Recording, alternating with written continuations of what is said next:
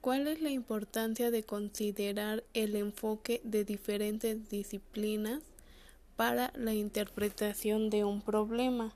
Es importante analizarlo desde varias disciplinas porque cada una de estas ve el problema desde un contexto diferente. No es lo mismo verlo desde la disciplina económica a verlo desde la salud, aunque en cierto punto se enlazan, y esto nos lleva a tener una mejor visualización del problema desde cuáles son las causas, cómo y dónde surge. Y teniendo en cuenta los puntos de vista de cada una de las disciplinas, se puede llegar a una mejor resolución del problema.